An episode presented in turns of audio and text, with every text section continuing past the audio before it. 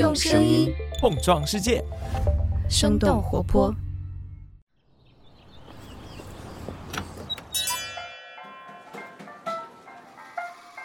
您的生动早咖啡好了，请慢用。Hello，大家早上好呀！这里是二零二二年的十二月三十号，星期五。这里是生动早咖啡的年末特辑，我是来自生动活泼的梦一。那前阵子呢，我们也和大家说到了。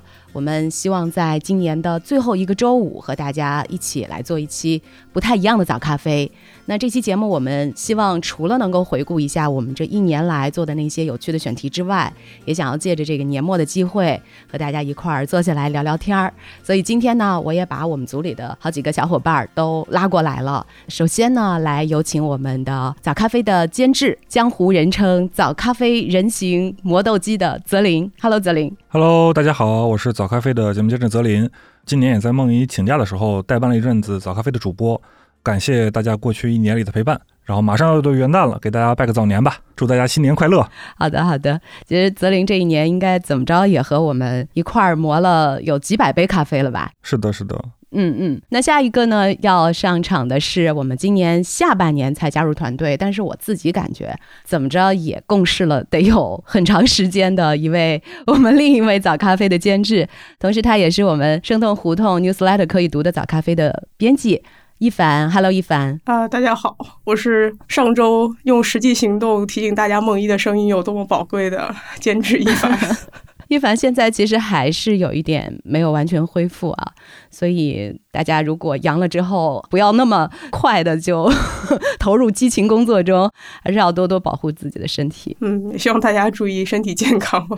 对对对，那最后呢，我们要请出来的就是我们生动活泼团队最爱码字的后期，同时他也是赛博梦一的一手打造者，那就是我们早咖啡的声音大师 Jack，有请 Jack。Hello，Hello，Hello，这个。大师属实把我给说懵了，对，然后我是 Jack，下半年的时候加入早咖啡小组里面，然后做了一些微小的工作吧，对，不微小啊！我在听到赛博梦一的时候，我已经有非常深的危机感了，但是同时在这个时候，我又希望他什么时候能真的出现啊，就不用我们在鼻音那么浓重的和大家来做早咖啡了。不管怎么样哈，今天我们四个人算是真的凑齐了，虽然说我们现在。没有能够实现完全的线下录制，但是能大家在一起同框已经很不容易了。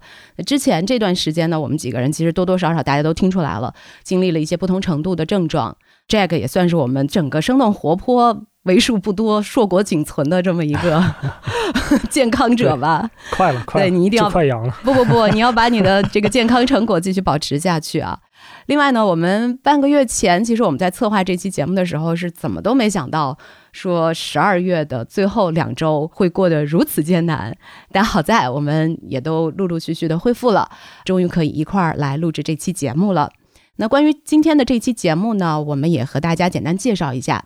几天前，我们是给大家发了一份关于早咖啡年末特辑的小问卷，然后里面呢有八个我们设计的过去这一年当中节目相关的一些问题。那目前来看呢，我们已经发现已经有上百个咖啡豆填写了这份问卷，总体感觉上呢，大家早咖啡浓度还是挺高的，回答正确的朋友很多。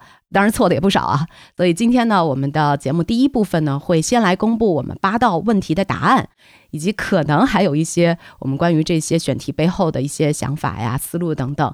那第二部分呢，就是我们会来回答一下大家问我们的一些问题，因为我们在问卷的最后的一部分，我们也留了一个开放的问题。如果大家有任何的想要问早咖啡的，想向我们早咖啡提问喊话的，都可以留给我们。那所以最后的一部分呢，我们也会来集中回复大家的这样的一些问题和建议。好了，那我就不多说了，我们首先来进入到我们今天的第一趴，关于二零二二年早咖啡的八个问题。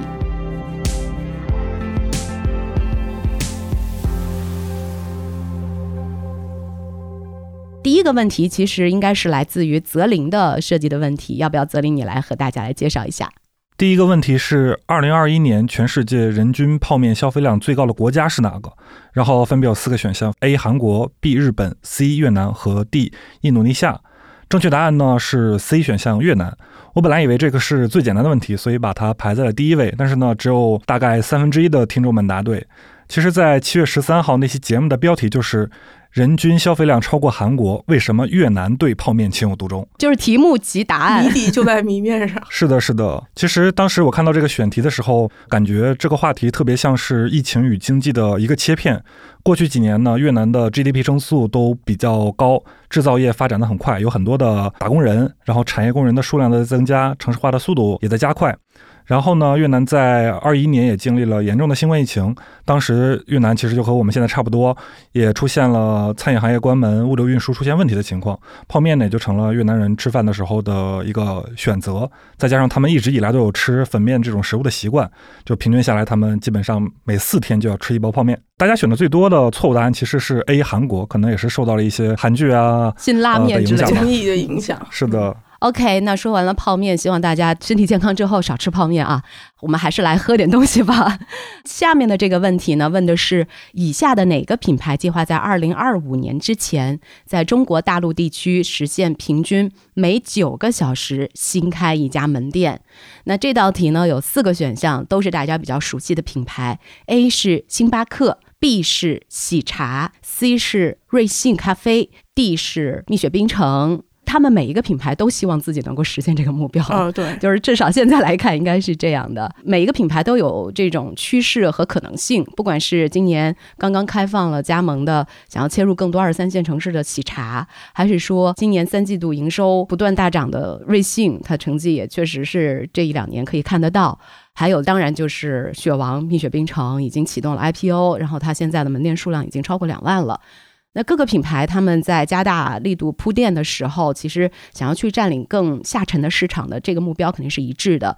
那看了一下朋友们给我们的这样的一个回复的答案来看，大家回答的情况，选择星巴克和蜜雪冰城的朋友还是最多的，甚至蜜雪冰城还会比星巴克的人更多一些。就看起来大家都很看好雪王的潜力嘛。那具体来看一下，提到二零二五年在中国大陆地区实现平均每九个小时开一家新店的，实际上是咖啡巨头星巴克，这就是我们这道题目的正确答案。那我们在九月份的一期节目的短消息当中是和大家分享那这个消息。当时呢，星巴克它提出来了一个计划，就是要在未来三年里，在中国现有的六千家门店的基础之上，再新增开三千家门店，覆盖中国三百多个城市。那这么算下来的话，就是平均每九个小时，他们就想要开一家新店的节奏。虽然说现在的疫情再加上越来越激烈的咖啡赛道的竞争，这一家咖啡巨头今年在中国日子过得也比较艰难，销售额等方面呢都是有比较明显的下滑。但是他们还是提出了一个业内看起来还是比较激进的一个战略目标，他们也是希望能够很快的能够占领国内的下沉市场。也可以看得出来，现在整个咖啡赛道已经到了一个竞争白热化的阶段。但是呢，有一点其实还是想要和大家说，虽然我们可以感觉得到现在咖啡品牌是越来越多，但是目前看起来能够从一颗咖啡豆到一杯咖啡实现整个产业链布局的这个品牌还是屈指可数的。所以至少从这一点上来看，星巴克相对来说还是比较有优势的。但是呢，同样它也会面临一些问题，毕竟价格在这里，而且呢，主打第三空间，它怎么能够更好的迎合三四线消费者的一个需求，其实也是需要星巴克这个品牌去进一步探索的问题。当然啦，各大品牌它店开的越多，产品越来越卷，这是一一个肯定的趋势。而且我个人作为消费者来说，我还是很乐于见到他们这样越来越卷的这个趋势的。那这就是我们和大家来分享的这道题目，答案是星巴克想要在二零二五年之前，在中国大陆地区实现平均每九个小时开一家新店。那下一道题，下一道题是不是还要交给泽林？是的，第三题还是我出的。呃，第三题是伊隆马斯克在成功收购 Twitter 之后，解雇了哪位 Twitter 原本的高管？A 选项是他们的 CEO，B 选项是 CFO，C 选项是法务政策的主管，D 选项呢是这三个人都是。正确答案就是 D，这三个人都被马斯克开除了。我们今年其实前前后后也做了好多跟马斯克相关的话题，有收购前后的过程，还聊过马斯克的战略，还聊过一期马斯克在接管推特之后闹出的风波。我在一次咖啡豆回复里面也提到了这三位被开除的高管都是被解雇了，但是还能拿到上千万美元的赔偿金。短消息就更不用说了，早咖啡编辑部的同事可能已经对马斯克产生了审美疲劳，经常每天起床打开新闻，满脸问号，怎么又有他的消息？马老师又来了。对，马斯克又来了。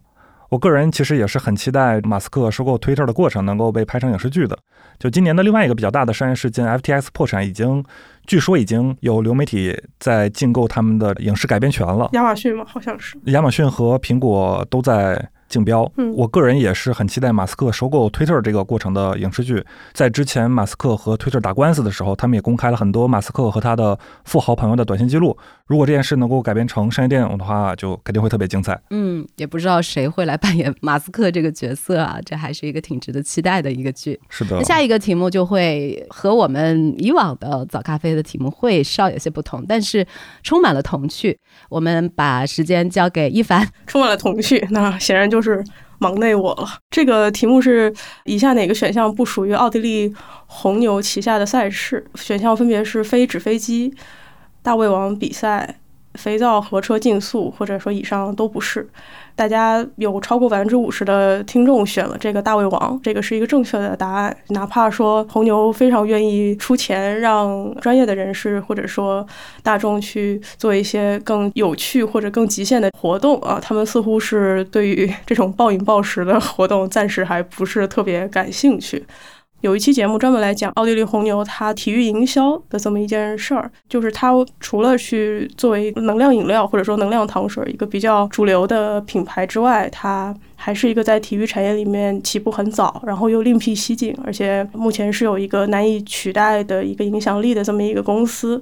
就它不仅去做这种赞助，它还去运营球队，还去做媒体公司等等。我觉得这一类的选题，在我看来，它比较有意思的地儿吧，就是说。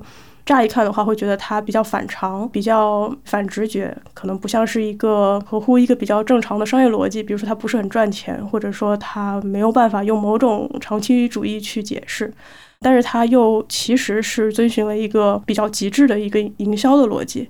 类似的一些选题，比如说像日本未知素味精厂去做芯片膜，或者说柯达想转去做汽车电池，好像也觉得不挨着，但是其实它内生又有一种它的技术逻辑在里边儿。所以这种乍一看比较反转，但是其实如果去拆解它又比较合理的这种故事，其实还是比较吸引我的，也是今年早咖啡的一些商业故事的选题的一个思路。的确是啊，反直觉是我们。特别是在今年下半年开始，会更加关注的一类选题，这也会给我们在找选题的时候拓宽了很多思路。比如说，接下来的这道题目，其实相对来说也是有一些些泛直觉的。那这道题目，它问的是 A 十六 Z 在今年下半年向以下哪位创业者进行了投资？那选项呢，一共有四个：A 是 WeWork 的创始人 Adam Newman，B 呢是 Uber 的创始人 Travis Kalanick，然后 C 呢是 l b n b 的创始人 Brian Chesky，D 就是以上都不是。我们看完之后，发现大家对于硅谷的投资动向还是比较了解的。前三个选项 A、B、C、WeWork。Uber 和 l b n b 这三家公司呢，曾经都是被誉为美国共享经济的三大巨头，也都是当年硅谷的明星公司。然后我们节目其实也都分别对这三家公司都进行过一些轻解读的分析。那现在呢，这三家公司的创始人除了共享民宿 l b n b 的 Brian Chesky 他还在任之外呢，另外两位 WeWork 的 Adam Newman 还有 Uber 的 Travis Kalanick 他们都早就离开了自己创办的公司，而且这两位口碑都不怎么样。但是呢，他们还都。都在继续创业。那 Adam Newman 他是创办了一家叫做 Flow 的房屋租赁公司，另一位 Travis Kalanick 他是创办了一家基于外卖中央厨房的叫做 Cloud Kitchens 的公司。所以我们也可以看得出来，他们新公司的业务都是和之前的一些公司业务还是有相关性的。那接下来我们再来看一下这个硅谷的著名风险投资机构 A 十六 Z，A 十六 Z 他们投资的方向，可能熟悉它的朋友都会知道啊，主要是有四个类别，在生物健康、加密货币、消费者还有企业服务方面，他们会关注的比较多，特别是最近几年比较火爆的 Web 三和加密货币。也是 A 十六 Z 好几年前就在开始布局的一个行业。那今年下半年 A 十六 Z 到底投资了谁呢？看大家的答案，发现百分之七十的朋友都答对了。正确答案是 Adam Newman 的 Flow。那我们早咖啡呢，在八月份的一期清解读当中，也和大家聊到了这笔。可以说在当时引发了美国科技圈热议的交易。为什么会热议呢？因为 A 十六 Z 从来都没有涉及过 Flow 这样的房地产公司，而他们的这笔投资金额也非常高，已经达到了三点五亿美元。这可是 A 十六 Z 这家机构史上最高的单笔投资了。那当时呢，我们也提到了一些媒体呀，还有投资人对这笔交易背后原因的一些猜测，主要有几个方面吧。一方面呢是可能会猜测 Flow 这个房地产项目不仅仅是一个单纯的房地产项目，它可能也会包含加密的元素，甚至呢，有的媒体会认为 Flow 就是一个蹭上了 Web 三的自如。再加上今年以来呢，好像好的投资标的也不是特别的多。Adam Newman 本身呢，又是一个连续创业者。尽管说他之前有很多的一些疯狂的行为啊，大家都会有一些不同的看法，也比较有争议，但他依然还是可以赢得投资人的信任。所以这一点，我记得当时我们那期节目播出了之后，很多朋友都在留言区说 Adam Newman 太会讲故事了，所以也很好奇他这一次又是怎么去说服 A 十六 Z 的。那我自己这一块呢，会比较好奇，我不知道。当 A 十六 Z 以三点五亿美元又投资了 Adam Newman 之后，孙正义那边会是什么样的一个想法？他是怎么样来看待这笔投资的？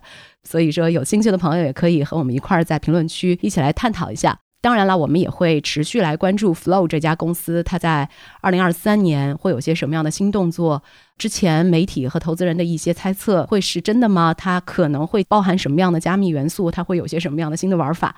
我们到时候都会和大家持续来关注的。这就是我们第五道题目的答案。呃，有很多朋友都答对了。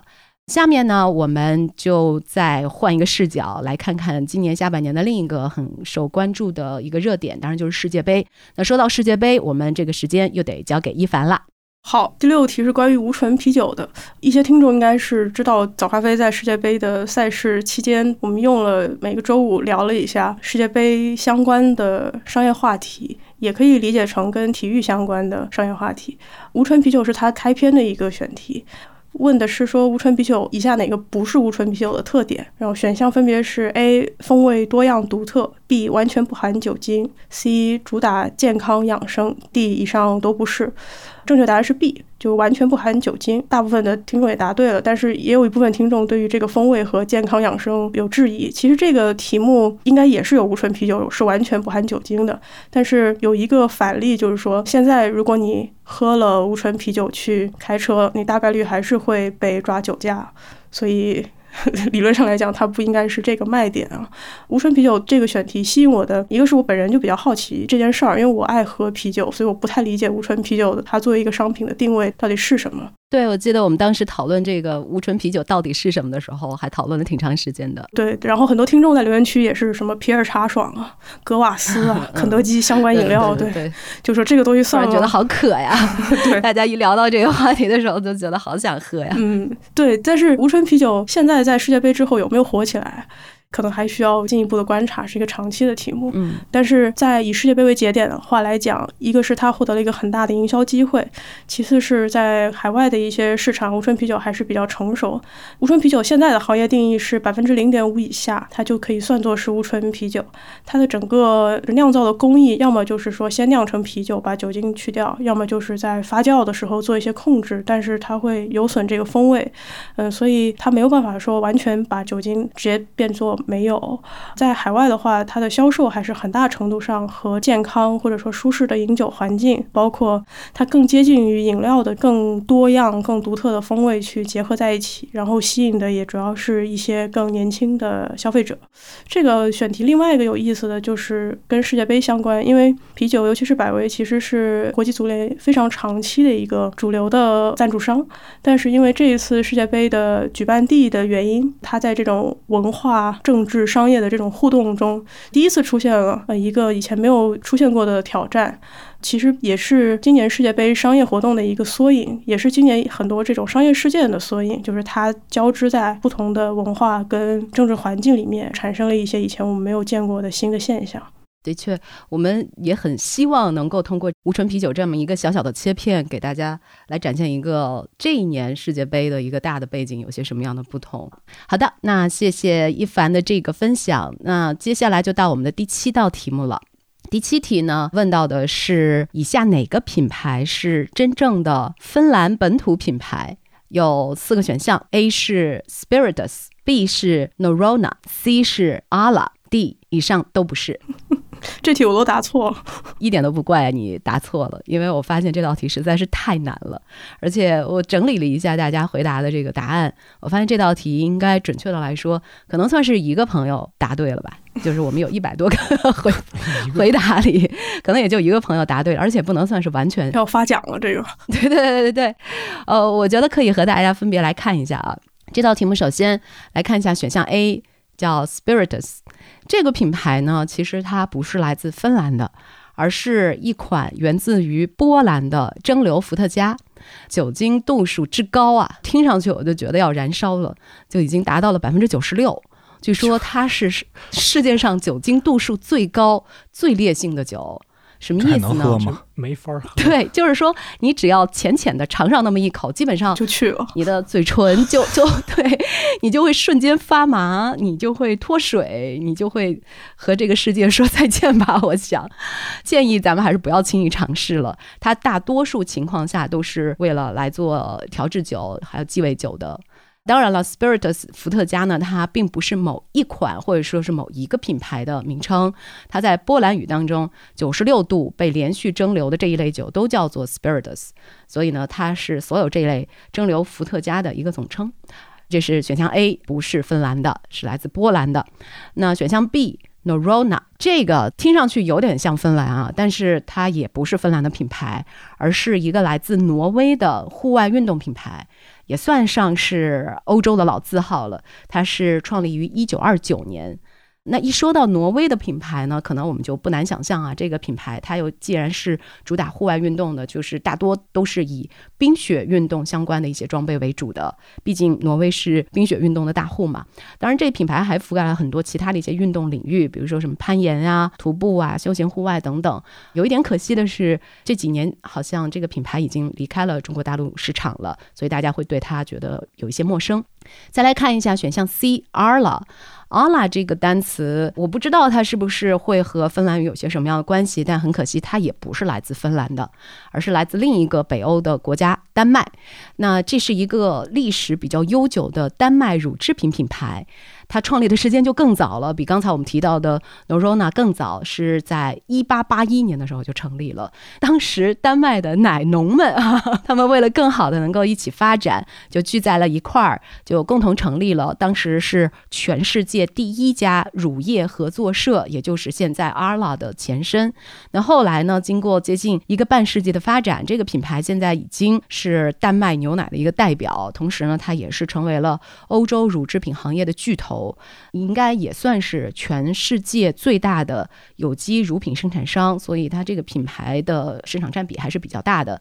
芬兰本土到底有什么世界知名的品牌？我不知道你们能够想到什么吗？诺基亚，诺基亚，诺基亚应该是芬兰的吗？对，而且真的是世界知名。其实除了诺基亚，还有愤怒的小鸟。我不知道你们玩过没有？其实这也是一个很著名的 IP。当然，我还是很想来说一下诺基亚这个品牌啊。他们已经卖掉了手机业务了，但是他们依然凭借着网络基础设施、还有云服务，以及他们之前积攒下来的大量的专利，这个昔日巨头，人家不仅仅没有消失，反倒是连续六年他们的年收入都超过了一千五百亿。这是一个什么规模？他们的净利润已经达到了一百多亿。就是这种利润水平，基本上就等同于咱们国内的像招商证券、广发证券这样的券商，所以他们活得真的是很不错。只不过是说不再以以前的这样的一个手机形象出现在我们的眼前了。当然，我们当时来设计这道题目的一个原因呢，还是在于我们九月份的时候做了一期和硅谷初创公司起名字新趋势有关的一期节目。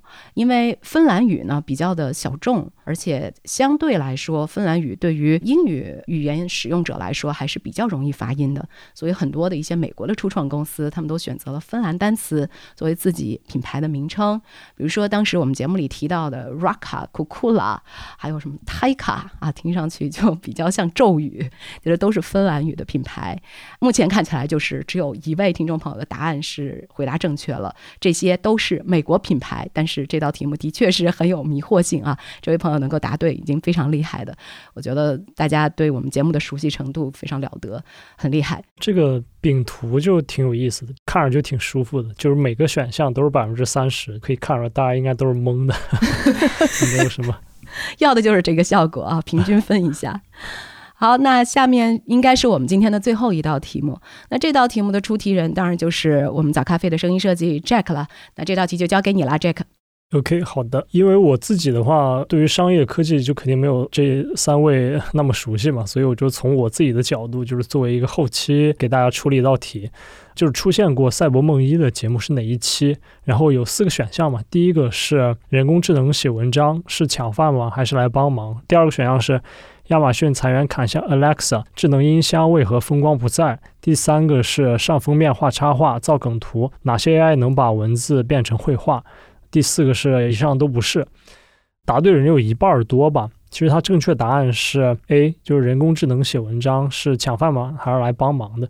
从这个比例分布，因为 A 和 C，A 是大概有一半多的样子，然后 C 大概是占到了三分之一，就是大家可能在这两个选项里。比较纠结嘛，这两期节目如果是光看标题的话，可能是有点误解的，倒是能理解啊。但是我比较好奇是选 D 的朋友，就是 大概有两个人嘛，就我挺想知道他们的答案是啥的。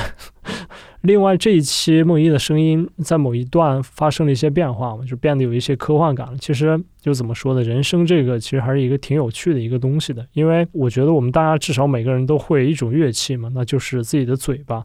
就是除此之外的话，如果就是说把人声经过不同的处理，你会得到一些全新的一些听觉体验。比如说，我如果现在我放慢我自己说话的声音，我二倍速我现在说话的声音，然后我三倍速我现在说话的声音，甚至变身成为小黄人，又或者是赛博战，这些反正都挺有意思，就是对我自己而言是挺吸引我的一个东西。然后最近我听了一期 Twenty Thousand Hertz 的一期节目，它就是叫做 Perfect Pitch。它这期节目挺有意思的，大概就是讲有绝对音感的人可以分辨出大部分声音的音调。采访了一个受访者叫 Jacob Collier，他是一个格莱美奖得主，可以在没有任何参考的情况下去识别任何音符。然后节目最开始有关于人声合成器的那部分非常有意思。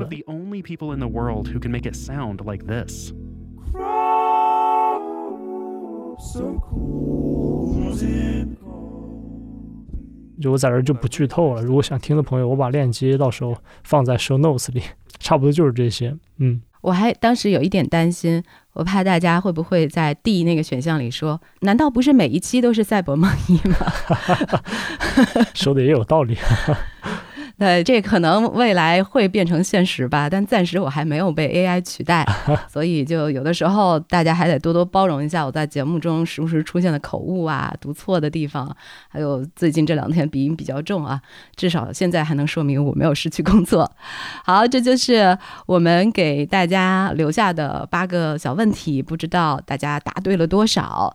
也希望啊，就是如果你们在自己的日常生活当中有些什么样的有趣的。新发现，不管是不是和商业生活相关，都欢迎你可以给我们来分享。这也是我们在每周五的时候和大家一块儿会提到的回复咖啡豆的一个环节。相信大家如果熟悉我们早咖啡的朋友，也会发现，在每周五我们都会有一个共创的内容。希望有更多的朋友和我们一块儿来做早咖啡。感谢一凡，同时也感谢燕，感谢泽林的回复，同时也再次感谢雷电给我们的投稿。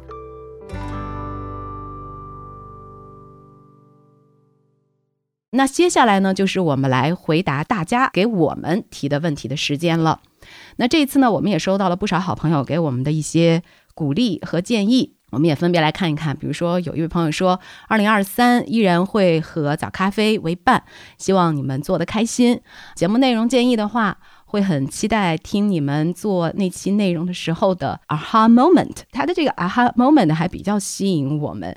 我想先听听大家吧，你们会觉得这个 aha moment 对于你们来说是一种什么样的瞬间呢？我今年其实有一个印象特别深的时刻，不过这个并没有出现在早咖啡的节目当中。这是一个被梦一毙掉的选题啊，这个时候来报仇了是吧？我躲在梦一的后边。啊，不过这个相关的东西我也写了 newsletter 发布在我们的内容产品里面，如果感兴趣的同学可以点击 show notes 当中的链接来订阅一下。然后这个选题其实是美国的宽带服务商 Cox 收购数字媒体公司 Excels，因为这两家公司在国内的听众体感并不强，所以这个选题没能成为我们的节目。这个收购案的收购方 Cox 家族是美国的一个算是 old money 吧，他们是全美第八富有的家族，他们发家靠的其实就是收购各种报纸和传媒行业。这个家族的老爷子，当时白手起家的 James Cox，曾经收购过俄亥俄州的 Canton Daily News。Canton C A N T O N 其实是广州的英文，但是他们是俄亥俄州的一个城市。我当时就很好奇，为什么在这个遥远的俄亥俄州会有一个城市叫做广州？广然后呢，嗯，呃，广州 Canton 特指的是广州。广州市是吗？嗯，对对对。然后我就继续查了一查，发现是在美国独立战争之后，有一个叫做约翰奥唐纳的巴尔的摩商人，他是美国独立战争后第一批靠着中美贸易发家致富的百万富翁。他为了纪念自己的财富，就把自己的庄园命名为广州 Canton。当时的贸易航线主要是从美国的东海岸到广州嘛。在 James Cox 收购报纸的这个地方，因为是一片新大陆，有很多土地的测量员。其中一个人呢是约翰奥唐纳的粉丝，特别崇拜他。新大陆有很多地方需要起名字，就学着这个约翰奥唐纳，把这个俄亥俄州的地方命名为广州。就我当时发现这一点的时候，就感觉有一种现实连接了历史的感觉。当时可能是在今年的九月份、十月份，中国在美国上市公司审计底稿的问题还没有最终的解决，贸易摩擦也是不断。不过就回望历史的话，可以看到这两百年中间中美贸易发展的一个开端的历程，也算是增加了一点希望吧。对对对，一看到这个 aha moment 的这个表述的时候，我的第一反应就是，如果说是在听我们的节目过程当中，比如说他在通勤的路上，也听着我们的一期节目，这一个瞬间呢，他听到了某一个原因点，一个小铃铛，能够解答他的一些问题。我觉得这就是我特别特别希望追求的那个 aha moment 的共情的瞬间，能够达到一个同频的一个感受。这是我们和大家来分享到的这个 aha moment。如果你在日自己的日常生活当中有些什么有趣的、有意思的瞬间，也别忘记了分享给我们。那下一个还有朋友问到的一个问题，就比较实际，可能也是和很多的一些年轻的想要寻找新机会的朋友有关系。他问到的是，如果学历不是很好，也能有机会用工作经验跳槽到世界五百强企业吗？你们怎么看呢？因为我不知道这个听众他是应届生还是已经工作了一段时间的，所以我就假设他是一个应届生，或者说他有一个应届生的思维吧，就是说学校跟职场是差不多的。进入职场之后，跟学生的思维应该是尽快摆脱会更好一些。呃，尤其是用学历或者说你学的专业所谓对不对口这样的东西去限制自己，其实可能会看低自己，又限制自己的一些发挥。我自己的例子就是这样，因为我是最晚加入这个组的。当时我面试的时候，其实并不太觉得我能被招进来，因为我我的训练是人类学。当我问我自己有什么能力的时候，如果我但凡从我的学科去思考的话，我就觉得可能没什么能力吧。所以，如果你自己转换一个视角去看自己写作能力，或者说学习的能力，或者说你自律，或者说你沟通的能力等等。或许可以从这些角度看，能不能去在这些方面去多做一些发展，去跳脱学校给你框定的那个定位，以及职场的发展。我觉得还是有很多其他的因素，比如说你有没有好的导师，你有没有一个明确的职业规划，有没有好的机会，甚至城市啊等等，多留意一下这个，而去抛开学历的这些对你的形容词。最后，我是觉得，因为我也不晓得这个五百强到底是哪个方向的工作，但是如果你真的很感兴趣某一个方向，然后它又好像是需要你现在做一些跨界的话，可以用自己的业余时间做一些自己的个人项目，这个在你后面去展现你的竞争力的时候，是一个很大的加分。嗯呃，这个就需要你真正的拿出个人的热情。以及对自己作为一个职场人一个更明确的一个想法，然后去实现它。这样的话，哪怕说学历的起跑点可能没有像大家那么领先，但是你跑到一个好的终点，可能中间的过程会稍微长一些，但是终究是可以有机会到这个部分的。对，加油！嗯，是的，是要加油。我还挺认同一凡所说的。如果说你的热情仅是在于要进入一个世界五百强企业的话，如果一旦你的这个目标实现了，你很快你的这个热情也就会丧失。反倒不如来看看你的比较明确的一个目标的职业方向会是什么。这样的话，你就可以更清楚的去知道未来的职业方向需要的核心技能是哪些。以及你需要补足的地方在哪里，而不仅仅是说咱们只盯着学历这一块儿看是不是够出色。另外呢，我们还想在这里小小说一下，就是我们早咖啡也继续在招聘实习生。如果你有兴趣和我们一块儿来做早咖啡的话，也欢迎给我们投递简历，在 show notes 当中都可以找到投递简历的方式。好，那今天的最后一个问题，最后一个问题是，你们有没有日更的想法？还说不要有压力。其实我这个压力已经感受到了，不知道你们怎么样。其实这不是我们第一次收到类似的建议啊。你们几个看到这个建议的时候，第一反应是什么？第一感受是什么呢？压力。但这事儿我们也确实是在思考，我们一直在想，而且我们也确实是有想要实现日更的这个想法的。但怎么能够在日更的同时，又能够保持我们早咖啡一直以来的这个原有的风味啊？其实也是我们一直在思考的。同时，还希望大家能够多给我们一些时间去准备吧。我们的目标也是希望在明年的某一个周一的时候，我们几个可以在每个工作日。向你问候早安，这肯定是我们的一个目标。先在这里说了，但是我们确实是需要一些些时间。那其他几位小伙伴对于这个日更的想法，你们有些什么样的自己的感受呢？我感觉可能最重要的就是我们的团队成员要保证身体健康，哎，不然的话，一个人出问题，很可能就会隔了一两期。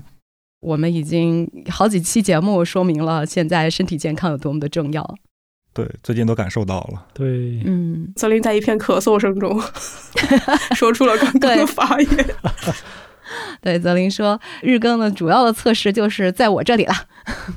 泽林以自己的一个人健康的体魄扛起了整个早咖啡的团队。对，就是我对日更的想法，就是它终究是会来，但是这个过程肯定不是一个一步到位的过程，它需要调整。因为一个节目从哪怕是一周多更变成日更，也并不仅仅是说多做一些工作而已，它有很多的调整，然后包括我们要维持这个节目的质量等等，所以。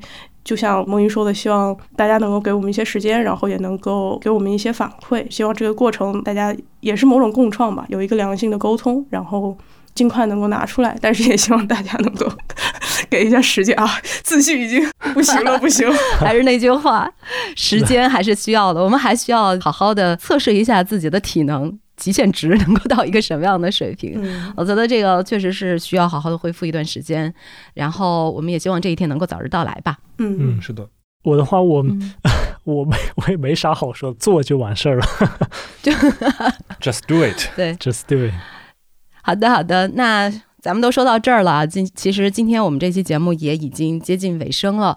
呃，还是想要告诉大家的是。这是我们二零二二年更新的最后一期早咖啡。那我们的下一期节目呢，会在二零二三年的一月三十号，也就是我们过完春节的那个周一上线。